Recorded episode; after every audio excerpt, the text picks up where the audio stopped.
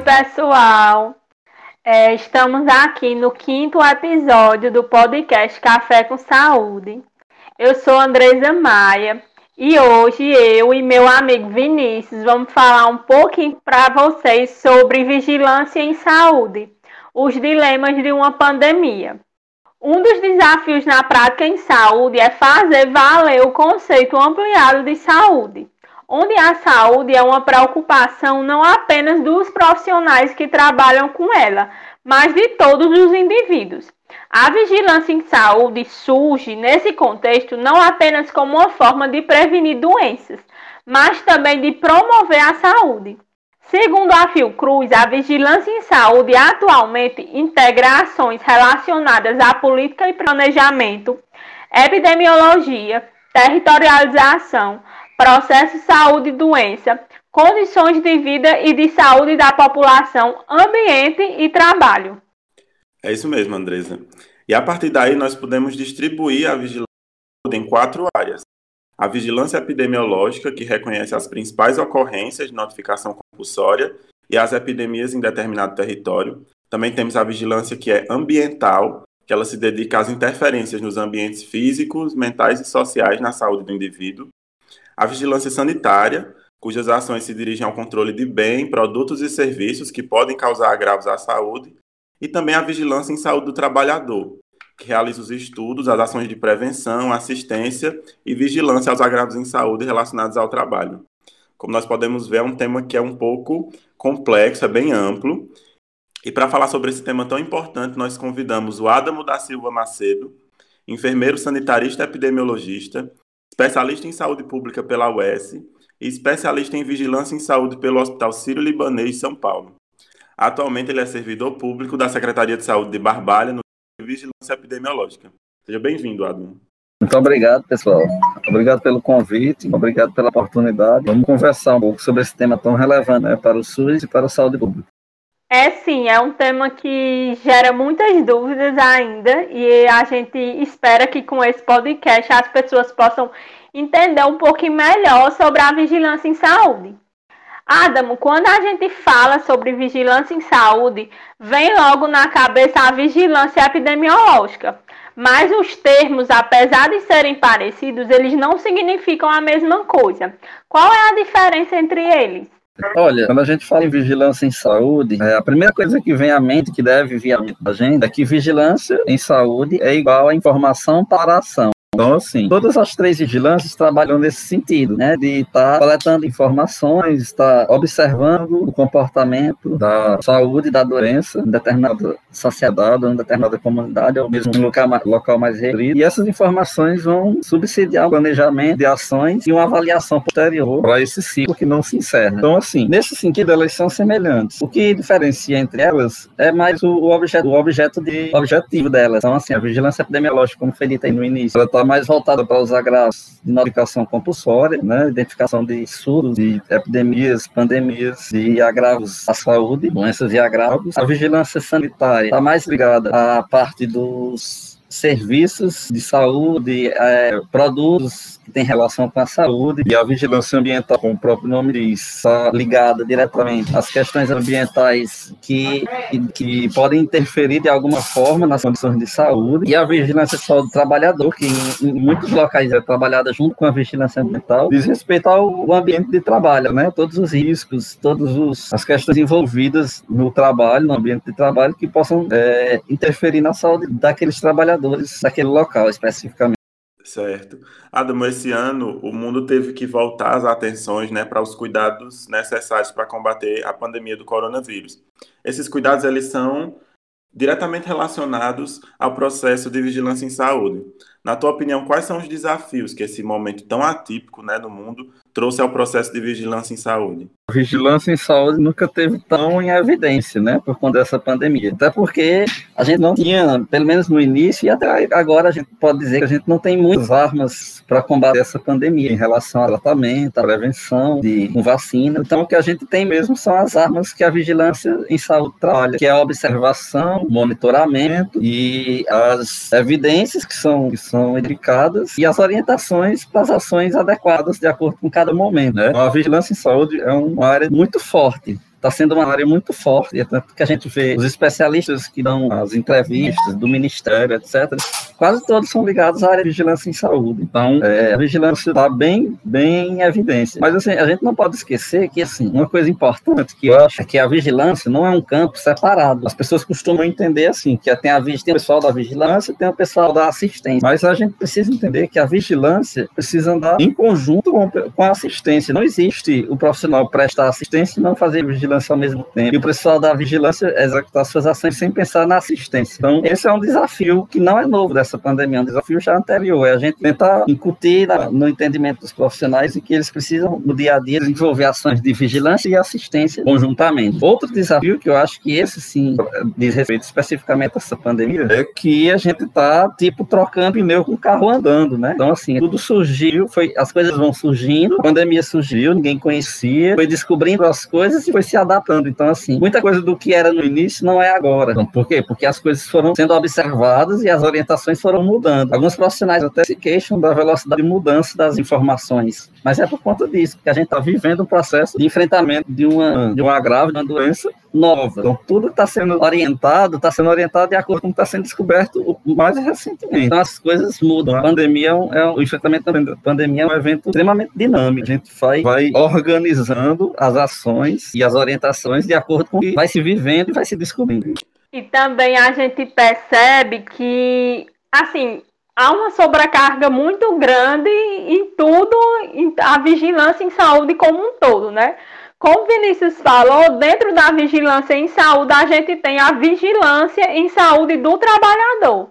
Essa questão da saúde do trabalhador, ela vem sendo tendo muitos desafios, sempre teve muitos desafios, e não ia ser diferente na pandemia, como toda a vigilância em saúde, né? Adam, o que é que tu percebe, assim, quais são os maiores desafios que, que a vigilância em saúde do trabalhador está enfrentando nesse momento? Porque a gente sabe que é, essa questão do comércio, de, de, de, das pessoas realmente não estarem cumprindo o isolamento social, e isso acarreta muitas dificuldades para todo esse contexto. E eu gostaria de saber de tu quais são os maiores desafios dessa questão da vigilância em saúde do trabalhador nesse momento.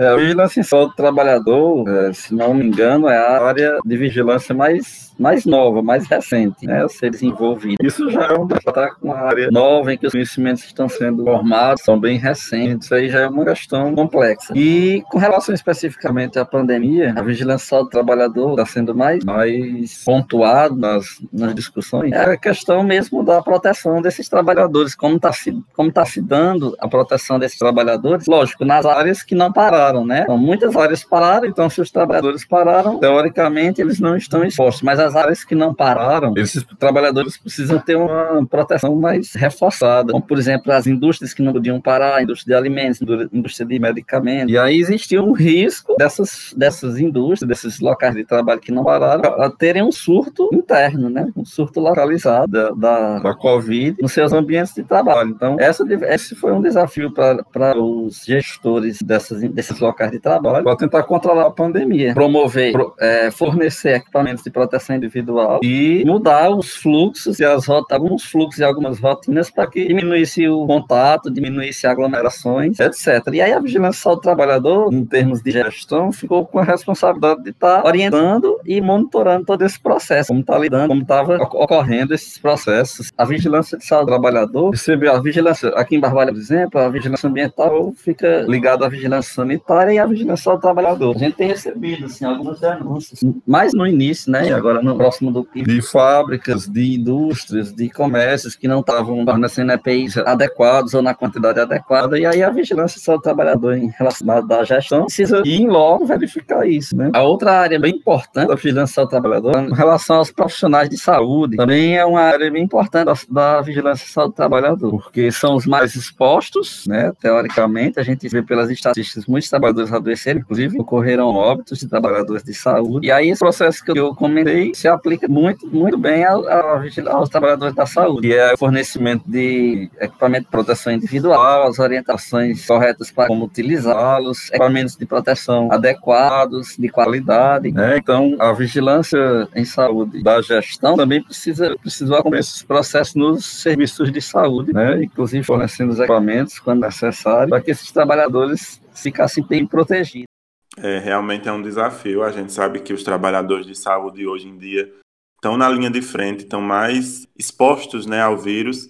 Certamente não é um, um trabalho fácil nesse momento, por isso, mais ainda a importância da vigilância em saúde do trabalhador, para que isso possa acontecer com o mínimo de danos possível, né?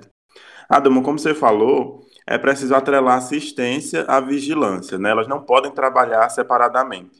E aí, quais são as atividades que podem ser desenvolvidas nesse contexto para fazer esse trabalho conjunto de uma forma mais efetiva? A gente tem que pensar. A primeira coisa é pensar em conjunto, né? Então, se eu sou um profissional que estou na ponta do, do, dos serviços, atendendo a população, eu tenho que estar o tempo todo pensando as minhas ações enquanto assistência e vigilância. Então, se eu estou atendendo uma pessoa, e aí eu, eu suponho, eu, eu, faço uma hipótese diagnóstica, se for médico, se for profissional, ele pensa epidemiologicamente na assistência para um paciente, porque ele tem determinado agravo, e aí eu já tenho imediatamente que entender, que pensar se esse agravo é um agravo de vigilância de, de passível, né, de, de, notificação, de vigilância, e precisa desencadear ações de proteção. Então, assim, a primeira coisa então, importante é que o profissional tenha um pensamento completo, né? É um pouco complexo, mas ele tem que estar o tempo todo. Ele vai pensar na, no paciente, na doença, exclusivamente, porque a vigilância vai precisar desenvolver ações de proteção, tanto daquele trabalhador, como da sua família, como da comunidade. Se as ações são direcionadas especificamente à assistência exclusivamente para aquela pessoa, eu vou correr o risco de não proteger a sua família, a sua comunidade área. Então, o pensamento completo é, é, o mais importante. E a outra questão é, junto com a, a todas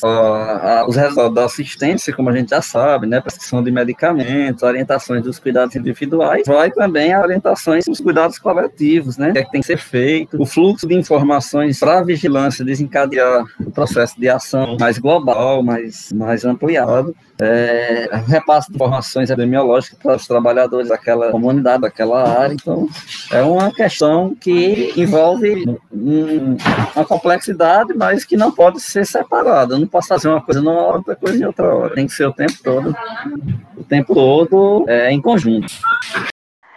Adamo, é, aqui no Cariri está uma situação bem diferente, assim, especificamente enquanto a capital já está retornando é, as atividades, o comércio já está realmente a maioria funcionando. Aqui no Cariri a gente ainda está no isolamento social, né, no lockdown, entre aspas, porque a gente sabe que não está realmente, esse, esse isolamento social não está efetivo. Eu falei isso em um dos podcasts passados, que parece assim, que no início da pandemia, quando tinha a curva de, de casos estava lá embaixo, as pessoas se trancaram em casa e morriam de medo. E agora que a curva de casos está lá em cima, que era para as pessoas estarem em casa, elas estão na rua. Então, assim, como é que a vigilância em saúde, aqui da Cariri como um todo, está se mobilizando para conscientizar as pessoas também a realmente cumprirem esse isolamento, assim, as, como é que está funcionando, como é que vocês estão se mobilizando para isso? Você tocou numa questão que eu até poderia ter citado nos desafios da vigilância nessa pandemia, que é a questão da população, né? Da população conseguir assimilar as orientações e cumprir o que estava sendo orientado, o que estava sendo proposto. Isso é uma questão muito complexa, envolve nível de nível educacional, é, meios que estão sendo utilizados para que a população receba essa informação adequadamente e que possa se sensibilizar e cumprir. Né? Isso aí foi um desafio enfrentado e ainda hoje é. Como você está falando, é, atualmente a gente está realmente diferente da capital. Mas veja só, como eu falei também, a pandemia é uma, um evento dinâmico. Então, assim, a gente não pode achar que a pandemia chegou e é igual em todos os lugares. A gente está vendo isso, né? No Brasil, por exemplo, a gente tem estados que estavam no início em alta e outros que tinham poucas, pouca incidência, pouca, pouca registro E, a, e algumas pessoas começando a comentar, querendo comparar que aqueles estados estavam melhores. Mas aí hoje a gente percebe que aqueles estados que no início estavam melhores hoje estão em alta e os que iniciaram estão em, em, em queda. Por que isso? Porque existe também um, pela dinâmica da pandemia, existe um movimento, né? Um movimento de difusão do, do, da doença, do agravo. Então, ela não chega e acomete toda a localidade de uma vez. Então, é está acontecendo no Brasil. E o Ceará também foi do mesmo jeito em relação à região metropolitana de Fortaleza e o interior. Como lá se iniciou mais intensamente, o interior não, não estava. Só que o que, que acontece? As orientações foram de um modo geral para o estado todo. Então, o que se orientou inicialmente para a região metropolitana de Fortaleza foi seguido, foi orientado e foi seguido para todo o estado. No entanto, o interior não estava com muitos casos nessa época. Mas as pessoas seguiram porque, como você falou, teve o, o, o susto inicial, o medo inicial. Só que isso foi, passou um mês, um mês e meio, até dois meses, até chegar no interior com mais intensidade. E aí as pessoas, de certa forma, já estavam cansadas, e era mesmo, sei lá, talvez desacreditados que não estavam vendo todo aquele estouro de casos. E aí esse estouro chegou depois, quando as pessoas estavam nesse momento de cansaço, de desacreditar. E aí o interior estourou, enquanto a capital começou a regredir. Então, todos esses, esses aspectos interferem nesse processo, né? Então, assim, talvez, não sei, a gente vai pensar isso com mais calma depois, mas talvez não tivesse as orientações e as medidas não, não, não devessem ser iguais para todos os para todos os, os cenários, né? Então, talvez essa, essa, essas orientações pudessem ser regionalizadas, né? Então, naquele início, a, a região metropolitana pudesse ter algumas ações, o interior menos, e agora, nesse momento, a gente tem mudado para ampliar. Mas é uma coisa que só depois, uma análise melhor, vai se dizer. E também naquela época, ninguém sabia como ia ser. Mas, assim, o que é que, o que, é que tem se feito atualmente? Os gráficos mostram que a gente, a gente pelo que a gente está vendo, mostra que, pelo menos, Barbalho já passou o PIB, a gente tem decréscimo já do, do número de casos, tanto suspeitos como confirmado, mas a gente tem em reunião, a gente tem um grupo técnico desde o início que a gente tem discutindo as questões, a gente acha que esse momento agora é um momento também de intensificar a parte de orientações e de fiscalizações, porque a gente corre o risco de ter uma ascensão novamente de casos, por conta da gente ainda ter muitos casos ocorrendo nas cidades, nas cidades próximas, Barbalha também ainda tem casos, então a gente pode correr o risco de expor mais pessoas e aumentar o número de casos. Então o processo de educação da população, de fiscalização, está sendo bem intensificado, a gente tem umas equipes que vão para as comunidades periféricas para fazer orientações das populações. A gente tem equipes das vigilância sanitária e ambiental ficam verificando aqui o comércio mais central, o comércio mais periférico. Então, é isso que a gente tem pensado nesse momento agora, é, no sentido de tentar segurar a curva em queda, não, não tenha um novo, uma nova ascensão. Certo. Realmente é um trabalho que tem as suas dificuldades, né? Porque a gente vê o país com dimensões continentais como é o Brasil, e aí cada estado tem sua particularidade. Dentro do estado tem outras particularidades também, né? Como, por exemplo, as nossas cidades, né? Que nós estamos aqui na região do Cariri, especialmente aqui no Crajubá. Crato, Barbalha e Juazeiro têm dinâmicas diferentes, né? Como a gente já viu. Juazeiro tem um número muito maior de casos do que Barbalha e Crato, por exemplo. Mas mesmo assim, Crato está numa situação também gravíssima e a gente precisa fazer esse trabalho de é, manejar essas diferenças para que tudo aconteça da, da melhor forma possível e que se evite mais agravos. É, a gente também tem que. Desculpa só. A gente, a gente tem que lembrar também que existe uma questão também político-partidária envolvida, né? Então, assim, essa confusão, eu não quero defender A nem B, mas assim, essa confusão e essa falta de uniformidade tem prejudicado bastante, né? A população, uma parte da população segue A, outra parte da população segue B, independente de questões técnicas, isso aí também é um agravante que interfere certamente na população poder seguir as orientações orientações mais adequadas. Eu me lembro bem quando na Alemanha se decidiu fazer um lockdown, a presidente foi a, foi a imprensa e anunciou isso e a população toda confiou e seguiu. Então é muito importante que se tenha um direcionamento uniforme né, das questões, porque ajuda no processo de, de adesão. É, é, importante a gente lembrar como, como esse é um espaço de discussão mesmo sobre saúde. A gente não pode fugir do tema, que nós estamos há quase dois meses sem ministro da saúde no nosso país, né, no meio da maior crise sanitária do século. E, infelizmente, é, a gente fica devendo muito e, e sobrecarregando as dinâmicas do Estado, as dinâmicas dos municípios. E, infelizmente, a gente está pecando muito, né, o governo está pecando muito nesse sentido. Realmente essa questão política, né, de desinformação é muito muito forte ainda no Brasil, infelizmente. E merece destaque que a gente está nessa situação do Ministério da Saúde, porque os ministros anteriores, gestores anteriores, discordavam entre si, né, no governo, dentro do governo. Então, assim, isso é muito ruim. Você ter discordâncias dentro da. Não é, não é que seja ruim discordar um do outro, é que não, não se chegou a um consenso, né? Então, o ministro saiu porque não, não, não se consensuou com o governo, com os governos, de um modo geral. O outro seguinte também não. Então, isso aí ocasionou atrasos nas orientações, nas tomadas de decisões e nas ações. E até hoje a gente sofre conta disso também, né? Sim, e o resultado, infelizmente, são muitas mortes, né, no Brasil. E outra questão que eu acho muito importante é que, assim, enquanto é, vocês falaram um pouco do governo, mas também a própria população, né, tá espalhando fake news, tá é, espalhando desinformação, uma desinformação que ela vem lá de cima né? Então, assim, defender um, um medicamento, defender um, alguma coisa que não tem comprovação científica e isso um vai falando para o outro, a gente tem é, esses, esses, esquemas de robôs para compartilhar fake news. Então, assim, é, é um conjunto, né? Eu acho que quando for daqui a alguns anos que a gente tiver relembrando, estudando um pouco que foi a pandemia, a gente vai perceber como o que o Brasil está hoje, ele é assim, é um espelho, ele foi a junção de várias atitudes erradas. Atitudes erradas do governo, atitudes erradas da própria população. E é isso, né? A gente vai fazendo cada um sua parte e vamos ver o que é que vai dar. Pois é, a gente enfrenta um inimigo, que é essa doença. E a gente nem tem tratamento específico, nem tem uma forma específica de prevenção. São dois problemas. E a gente ainda tem esses problemas paralelos, né, que muitos outros países não enfrentaram. Então, dessa forma, a gente tem, além do problema específico da pandemia, outros problemas associados. Isso aí torna mais difícil ainda esse combate. Certo, Adamo. Muito obrigado.